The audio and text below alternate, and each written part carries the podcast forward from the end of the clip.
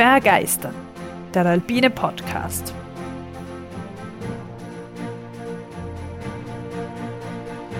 Wir tauchen ein in die Faszination der Berge und der Natur.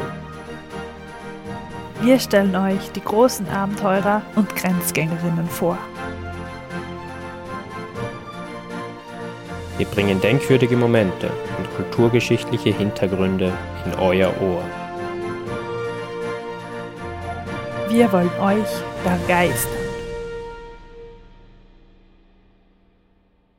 Hallo und willkommen, liebe Zuhörerinnen und Zuhörer, bei einer neuen Folge von Bergeistern. Und hallo Tobi. Ja, hallo auch von meiner Seite und herzlich willkommen. Ja, Tobi, fang mal an, oder? Möchtest du noch irgendwas sagen? Ja, bitte. Wunderbar.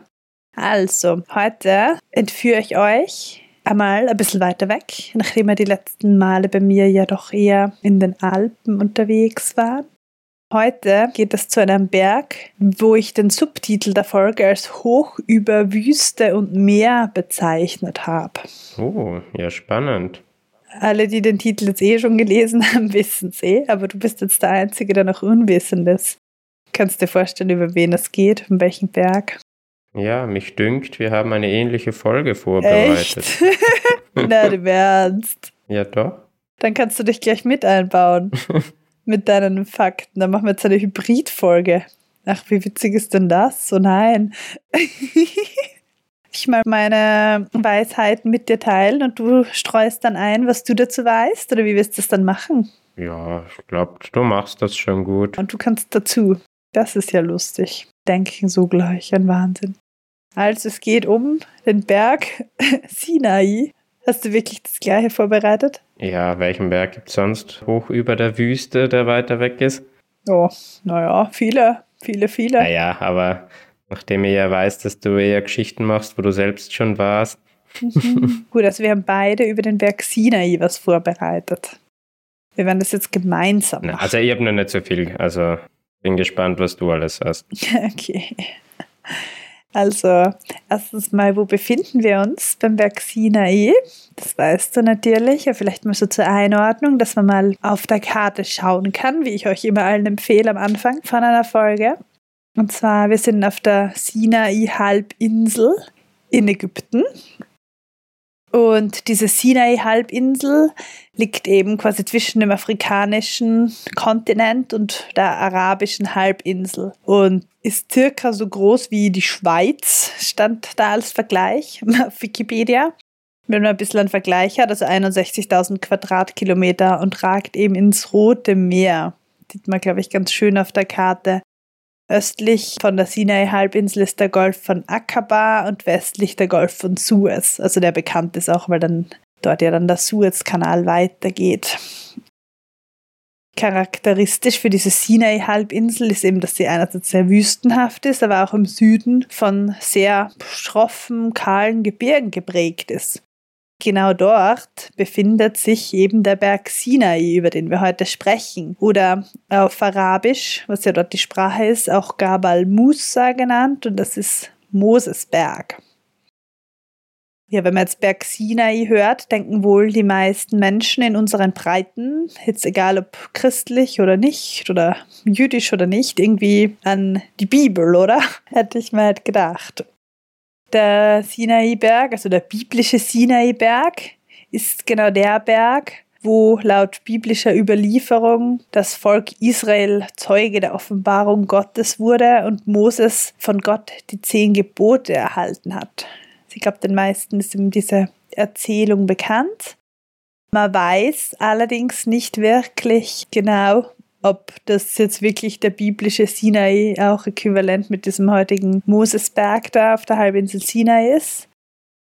Aber circa ab dem 4. Jahrhundert wurde er eben mit diesem Berg gleichgesetzt. Wann wäre das mit Moses gewesen? Zeitentechnisch? Puh, ja, naja, schon eine Weile vor Christi. Das ist ja Altes Testament. Ja, aber wann, wann das, wo das, das war ja mit dem Ramses, oder? Mit dem, die da Brüder waren in Ägypten. Weiß nicht. Vielleicht weißt du da mehr als ich.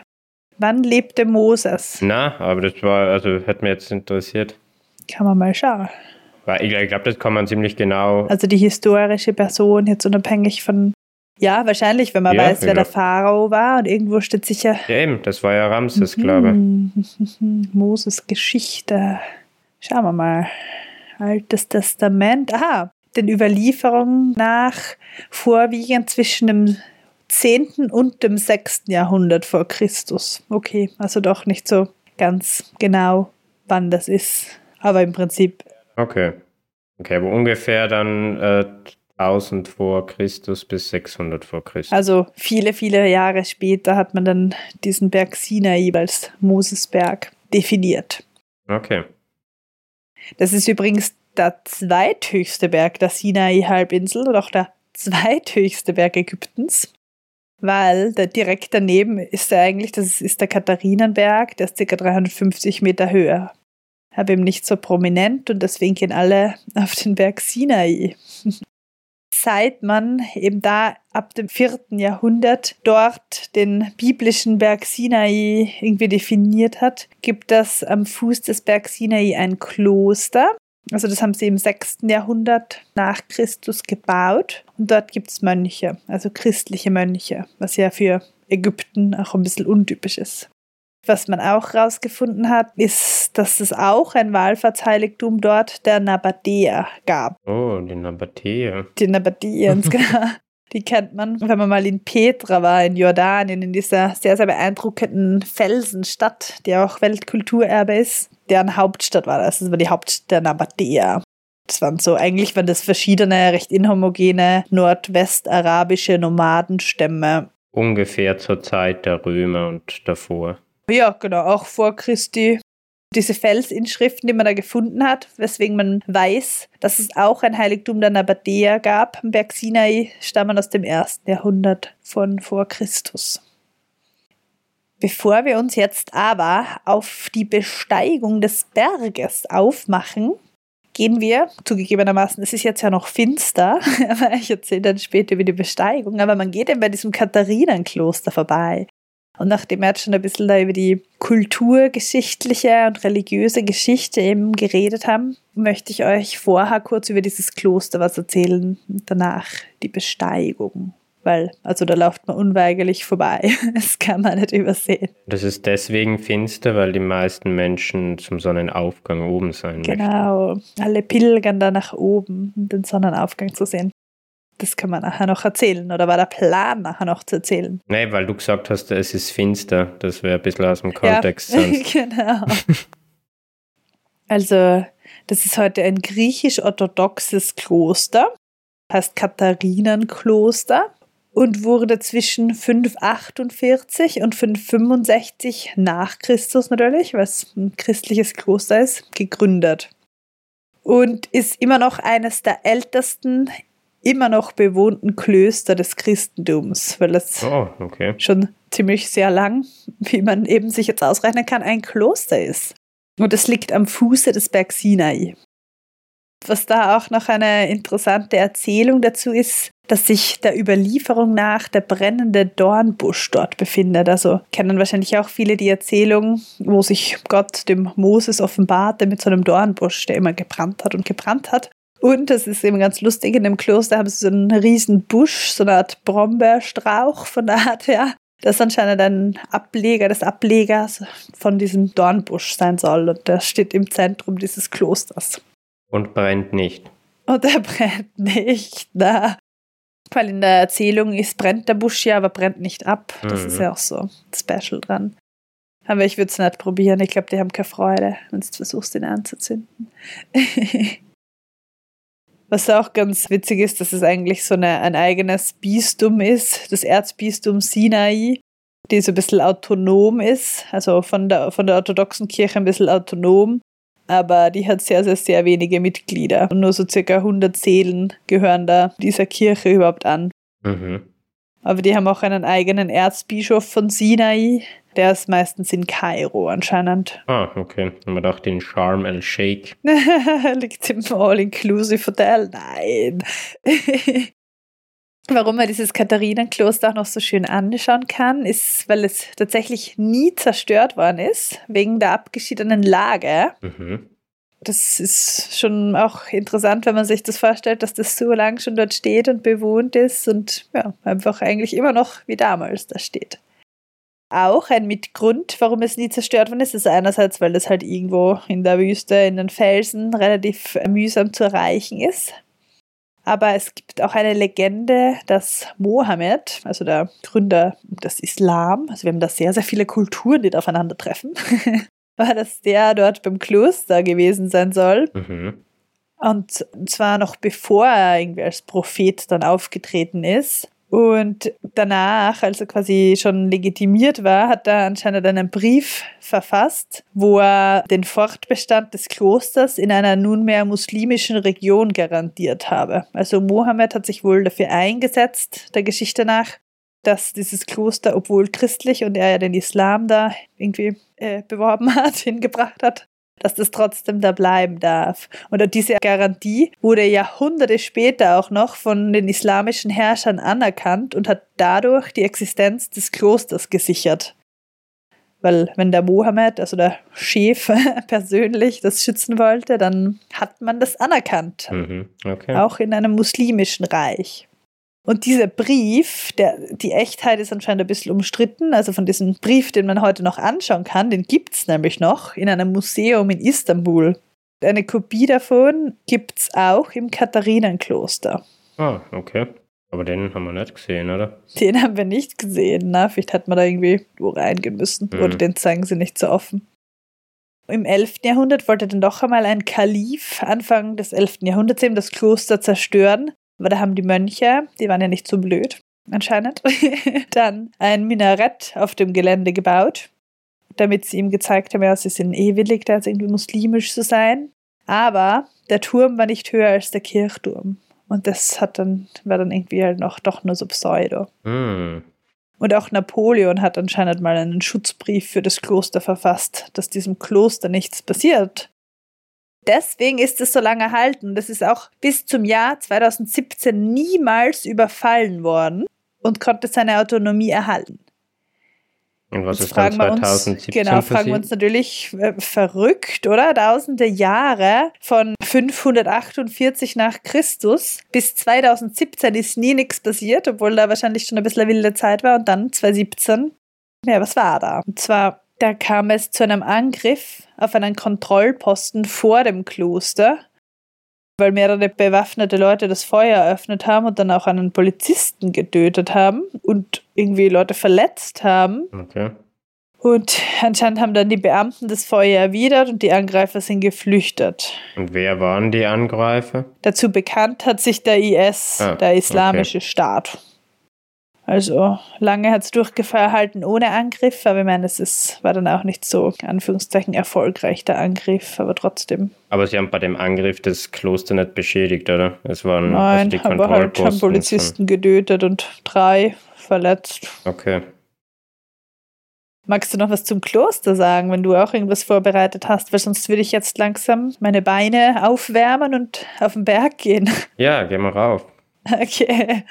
Hast du nichts anderes mehr dazu gefunden, was du noch sagen magst? Oder Nein. hast du mehr über den Berg? Also, wir gehen los. Bei diesem Katharinenkloster am Fuße des Berges Sinai befinden wir uns nämlich auf ungefähr 1585 Metern. Dort endet auch die Straße. Das heißt, von dort wandert man los.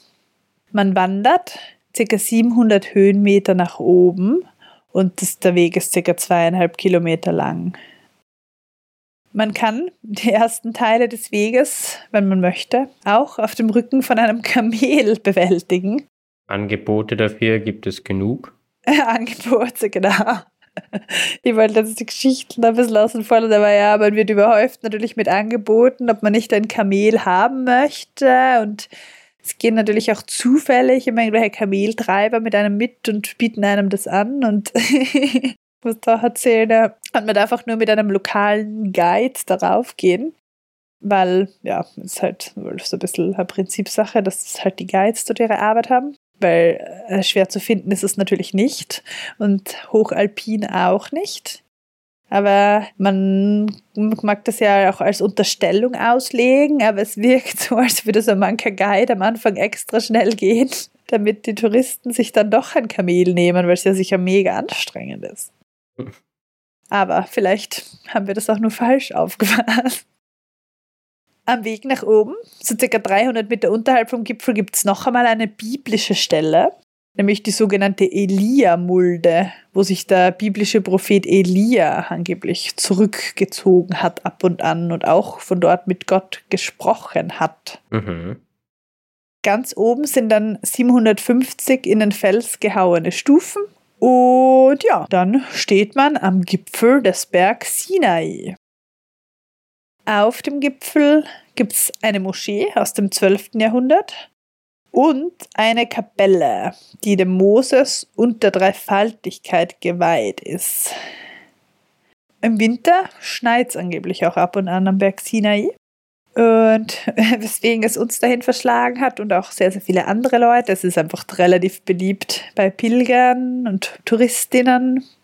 Einfach, wenn man sowieso in Ägypten ist, ist es natürlich schön, auf diesen Berg zu gehen. Ja, weil es eben in der Gegend, du ja vorher gesagt, 2017 Angriff und so, es ist halt eine etwas gefährlichere Gegend und deswegen darf man als Tourist oder kommt man als Tourist halt nur in solche Gebiete, die für Touristen zugänglich gemacht werden.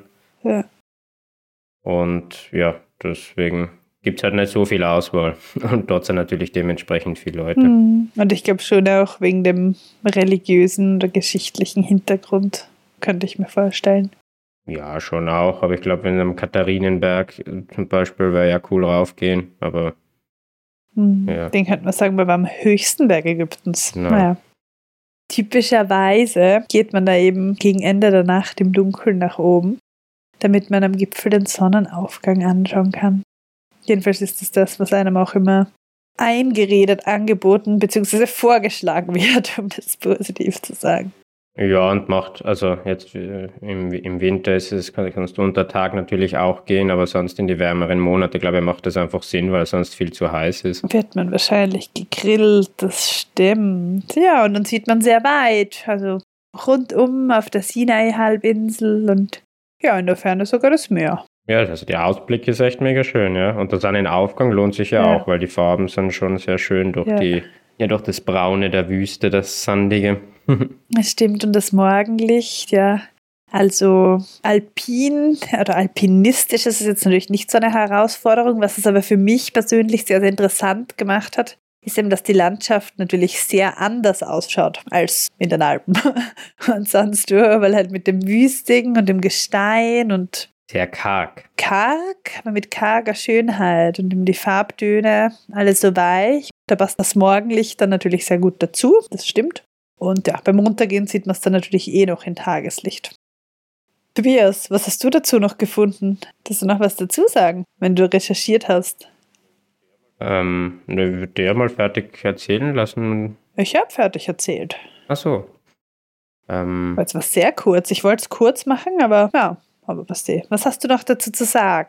Also weswegen ich die, die Geschichte interessant gefunden habe, ist, dass wir haben ja in, in Folge 7, da beim Mont Ventoux, uns mit Petrarca beschäftigt und der Geburt des Bergsteigens. Und ich habe zu Hause ein bisschen in den Büchern rumgewühlt und habe ein Buch gefunden, das nennt sich Bergwelt Wunderwelt von Louis Trenker aus dem Jahre 1935. Und dort ist so, ja, ein bisschen so die Geschichte des Bergsteigens auch Okay. aufgefädelt. Bergwelt, Wunderwelt. Das müssen wir uns merken oder dazu verlinken. ja. Das allererste Kapitel handelt von Moses und der Besteigung des Bergs Sinais. Und er sagt eben, dass es Mhm. wohl die bekannteste und bestimmt am häufigst gelesene und eben auch die älteste Bergfahrt überhaupt ist. Also der Bericht über die Besteigung des Bergs Sinais, er nennt es dann eben den Expeditionsbericht, ist halt Ah, der ja. meistgelesene Bericht überhaupt über, einen- über, über einen Berg. Naja, wenn man das Ja. so auslegt, ja, ja. Und ich meine, wenn man da noch sich durch diese ganze Felswüstenlandschaft irgendwie den Weg bahnen hat müssen, dann ist das natürlich wirklich sehr abenteuerlich. Ich meine, heutzutage ist ja leicht geredet mit Straße und Weg und ja. Und das habe ich eben sehr einen interessanten Ansatz gefunden, weil wir damals auch bei Petrarca gesagt haben, das ist natürlich Auslegungssache, wo man jetzt die Geburt des Bergsteigens setzt, mit welchem Datum, mit welcher Aktion. Und wir haben ja da über den zentralen Gedanken des Bergsteigens gesprochen. Aha. Man sagt, okay, man macht was aus, also man geht auf den Berg aus freien Stücken, aus Liebe zur Natur. Ja. Und da jetzt eben das mit, mit Mose, der da auf den Berg gegangen ist, um den Kontakt zu Gott zu suchen und eben dann auch die Gebote dort bekommen hat. Mhm.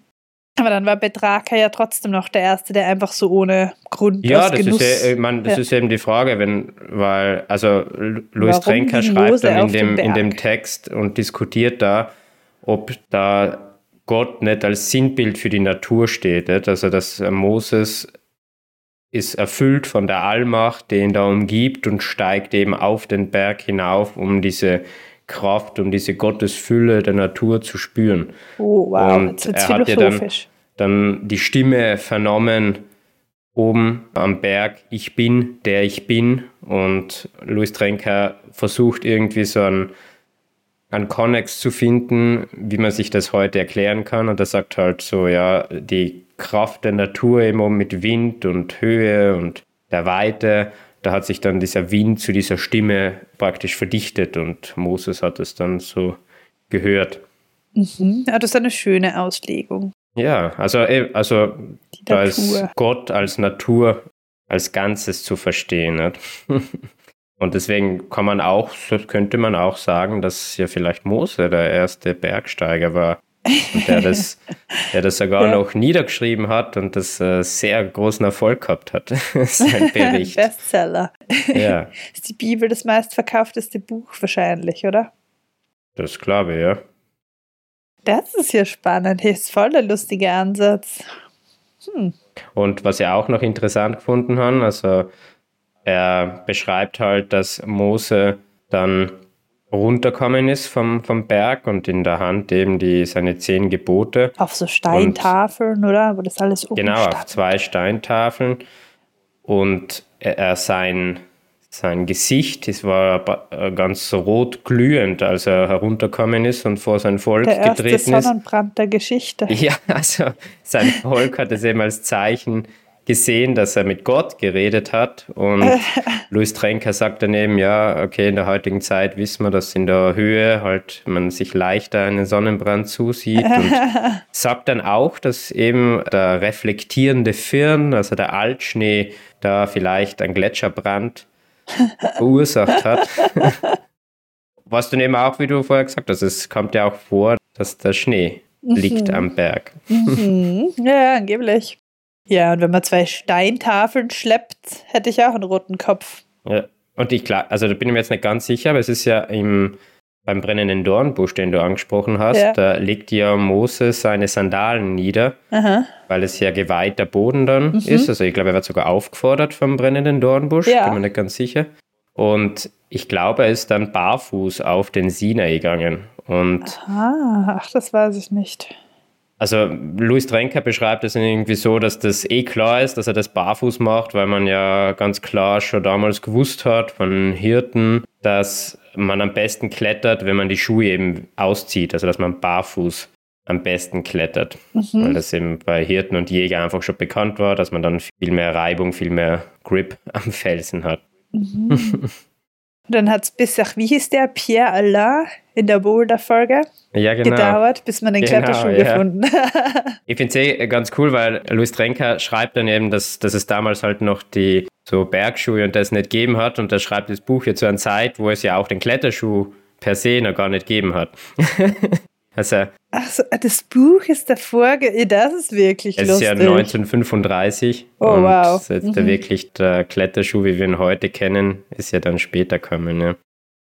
Spannend. Ja, und für alle, die ihn nicht kennen, vielleicht Luis Drenker. Das war wohl ein sehr bekannter Südtiroler Bergsteiger, der auch so Filme gemacht hat, oder? Wie das mit Matterhorn fällt mir ein, oder? Wo dann diese Puppen runterfallen. Genau, ja, genau. Also der war also einer von die auch. Ja, von den frühen Filmmacher, die gerade das Bergsteigen auch versucht haben, ja, so beliebt zu machen, nicht? also dass man das wirklich als Unterhaltung auch gesehen hat. Mhm. Ah ja, Grödner war, sehe ich da gerade. Okay, na spannend. Das ist wirklich, okay, der erste Bergsteiger, Mose der erste Bergsteiger. Man hat da viel gehört.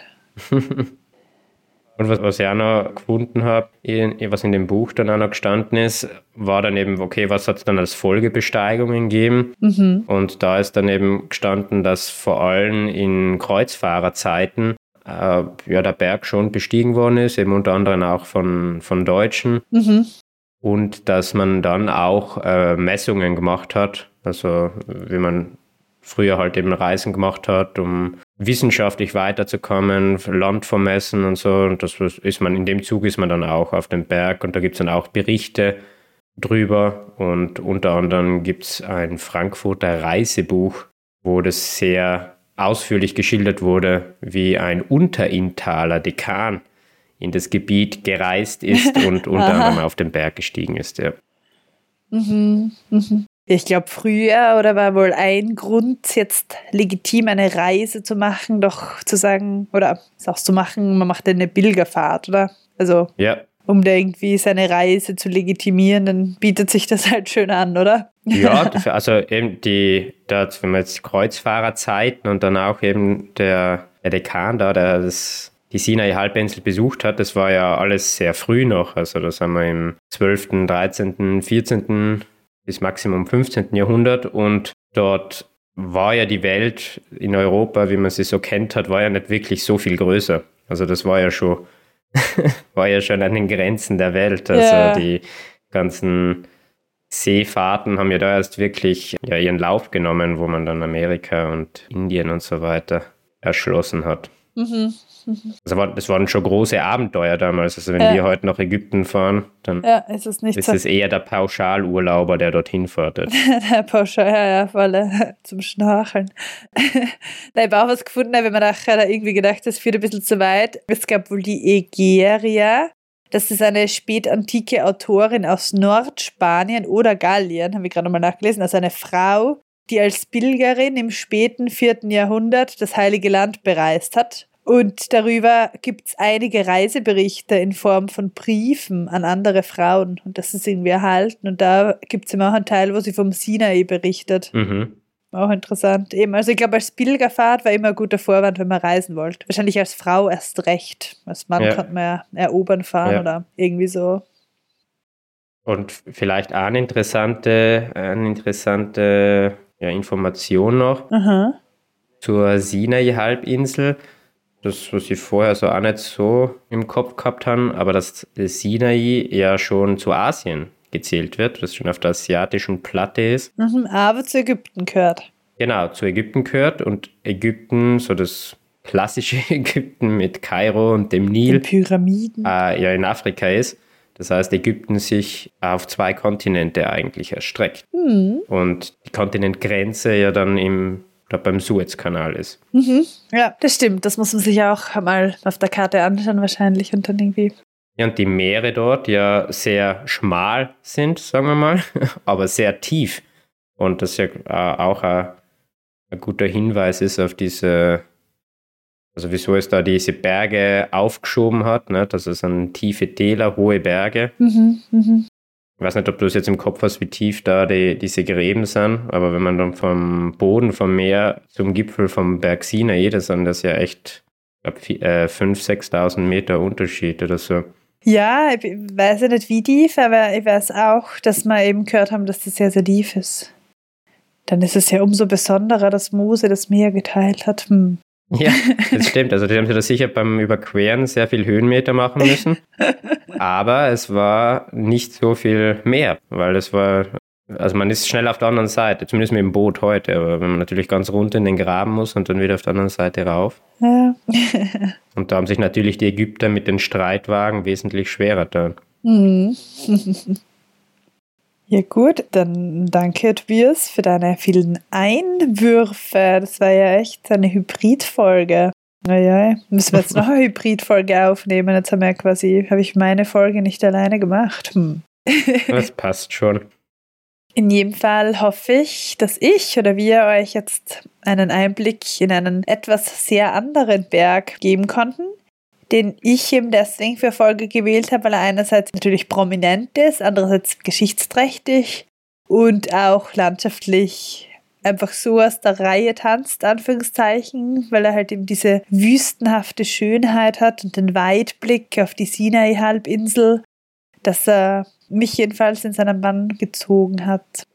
Ja, also was ich sehr interessant finde, dass die Geschichte von der europäischen Kultur und Religion in einem Gebiet ist, das so anders ist wie in Europa, also von der Natur und jetzt einige tausend Jahre später halt dort kulturell total anders ist zu dem, wie es bei uns eben ist. Also das finde ich so sehr spannend, wie sich in einigen hundert bis tausend Jahren die Kultur in einem Gebiet sehr krass ändern kann. Mhm, das stimmt. Gut, schöne Abschiedsworte, Tobias. Dann wünschen wir euch schöne Reise nach Ägypten. Denkt an uns. Sonnencreme mitnehmen, sonst geht es euch wie Mose. Und ja, dann sage ich. Und denkt dran, dass Ägypten nicht nur ein Badeurlaub sein muss, sondern dass man doch auch bergsteigen kann. das stimmt, ja. Und wie du gesagt hast, der Sinai ist jetzt sicher nicht ein zu schwierig steigender Berg, aber glaube ich gerade deswegen lohnend und für viele möglich. Mhm. Ja, und doch 2285 Meter hoch. Und belohnt mit wunderschönem Ausblick. Also ja. auf nach Ägypten. auf nach Ägypten. Und ich sage bis zum nächsten Mal. Bis zum nächsten Mal. Danke fürs Zuhören. Dankeschön. Danke an alle, die uns schon bewertet haben in Form von Sternen oder sogar eine Rezension verfasst haben auf den diversen Podcast-Plattformen. Wer keine Folge verpassen möchte und am Laufenden bleiben möchte, der kann uns gerne abonnieren oder uns auf Facebook oder Instagram folgen. Wenn ihr mehr über uns erfahren möchtet, schaut vorbei auf unserer Website bergeistern.com. Wer Kommentare zu einzelnen Folgen verfassen möchte, kann das entweder auf YouTube machen, dort direkt unter der jeweiligen Folge oder auch unter den Facebook- oder Instagram-Post. Wer uns lieber persönlich was schreiben möchte, der meldet sich bitte unter kontakt.begeistern.com.